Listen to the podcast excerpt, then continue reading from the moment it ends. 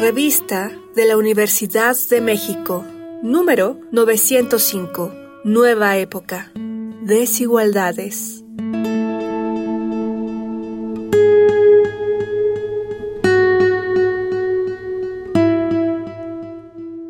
Bienvenidos al suplemento radiofónico de la revista de la Universidad de México. Yo soy Elvira Liceaga y este es nuestro primer programa sobre una serie que ocupa nuestro mes de febrero sobre desigualdad. Y hoy vamos a hablar de sonideras, de las musas sonideras y de qué significa o qué significaría la igualdad en este universo cultural. Nuestra invitada de hoy es Marisol Mendoza, la gran musa, la musa mayor de Musas Sonideras. Bienvenida Marisol, ¿cómo estás? Hola, ¿qué tal? Sí, así es, yo soy Marisol Mendoza, la musa mayor. Así, así me nombraron mis compañeras eh, al generar esta colectiva de musas sonideras. Por eso soy la musa mayor. Por este, por esta gran colectiva donde la integramos 50 mujeres sonideras de la ciudad, los estados, las periferias, los barrios y migrantes. Yo siempre he dicho que aquí todas somos vulnerables. Hablando de desigualdades, las señoras, las viudas, las divorciadas, las bisexuales, las trans, las lesbianas y las migrantes, ¿no? Cómo es importante ver estas desigualdades, este, justo hasta en un mismo colectivo, ¿no? Donde integramos este, diversas eh, maneras de pensar, de sentir y de exponer la música sonidera, ¿no? ¿Cómo ves? Me encanta.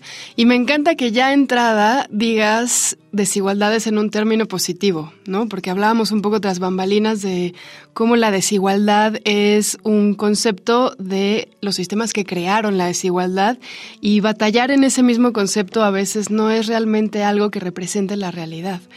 Cuéntame, antes de hablar de igualdad y desigualdad y de otras palabras que pueden nombrar la diferencia, ¿qué hace Musas Sonideras? ¿Cómo decides crearla? ¿Y por qué? ¿Qué necesitabas? ¿Qué estabas buscando? Bueno, yo vengo de una genealogía sonidera, donde, bueno, los fundadores, como siempre y como en todos los tiempos, y como en todo este movimiento sonidero, pues son hombres, ¿no?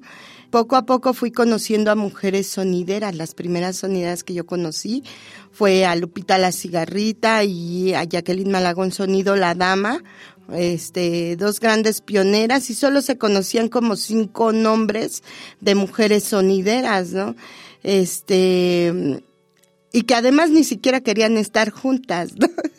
Este, y bueno, al pasar de los años nos conocimos Mariana Delgado y yo y juntas cofundamos este la primer colectiva de mujeres sonideras se llamaba, solo le cambiamos el nombre, es la misma, estamos a punto de cumplir 10 años, este, y se llamó Sonideras de Corazón. Tres años después le cambiamos el nombre a Musas Sonideras. Eh, vamos rumbo a nuestro séptimo aniversario, imagínate. Y entonces en el escenario nosotras intervenimos la música grabada, somos selectoras y las intervenimos las canciones, las rolitas con saludos con esos saludos que, que han este, sonorizado la ciudad aparte de la música, pues vamos saludando a toda la gente que va llegando, a los que conocemos, a los que no conocemos, al señor de las empanadas y a quien se nos ocurre, ¿no? Dentro de la rola o decimos alguna frase chusca, ¿no? Dentro de una rola, ¿no? Este, hay una rola, este, que se llama ¿Por qué será, no? Y de repente a alguna se le ocurre decir, ¿no? Como, chuscamente. ¿Por qué será que cuando hacemos el amor se encabrona mi marido? Dice. Entonces, este, porque digo, bueno, si ellos pueden lanzar un, una frase chusca hacia nosotras, ¿por qué nosotras no? No hay que intercambiar también para estar iguales, ¿no? Eh, dentro de estas desigualdades. Oye, dime una cosa, ¿cómo crees que cambia esta cultura de sonideras y de sonideros en general? Decías como, bueno, este complemento que se le hace a una canción con el micrófono interrumpiendo la canción, pero ¿qué más caracteriza a las musas sonideras? ¿Qué tipo de respuestas dan? ¿Qué tipos de mensajes dan? Eh, ¿Cómo intervienen distinto la música? Fíjate que sí tenemos esos mensajes, ¿no? Esos mensajes violetas, porque justo eh, eh, tenemos nuestros slogans, así como mujeres apoyando mujeres, hasta que la sororidad se haga costumbre. La de al lado es mi compañera, no mi competencia. Este, y estas frases que nos ayudan a construir esos lugares seguros que no existen, ¿no? Los, los lugares seguros no existen, los construimos a partir de, de estar presentes, ¿no?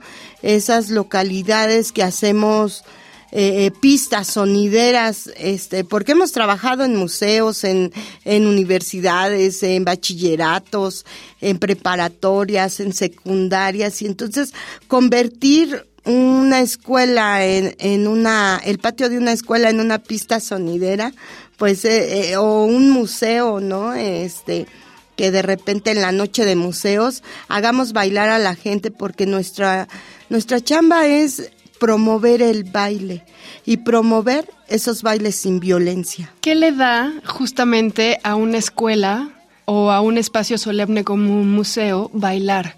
¿Qué hay en el baile que es como la esencia de la protesta o de la contracultura de las sonideras. A través de, del baile dentro de un museo justo se hace la fusión de los tiempos.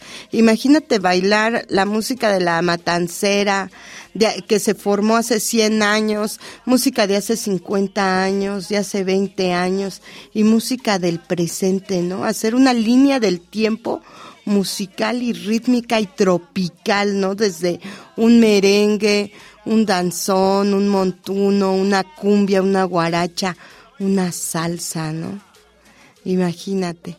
Es lo que le da a la juventud sobre todo, ¿no? A la juventud que a lo mejor no, no estaba escuchando toda esa música de hace 100 años y que tiene 16 años y que todavía sigue raspando la chancla con ritmos de hace 100 años, con la matancera, imagínate, con Celia Cruz, o sea, esas voces que, que, que ya no están vivas, pero que siguen viniendo al presente a través de la música grabada. O sea que también hay una cuestión de identidad. Así es, es una cuestión de identidad, tanto de la música como de uno mismo, ¿no? De qué barrio vienes, cuando te presentas. Hola, ¿qué tal? Yo soy Marisol Mendoza, la musa mayor desde La Habana, Tacuba, barrio de la Huichapan, Tacubita la Bella, y entonces desde ahí ya estás diciendo y sintiéndote orgullosa desde dónde vienes, de, de, de qué localidad, ¿no?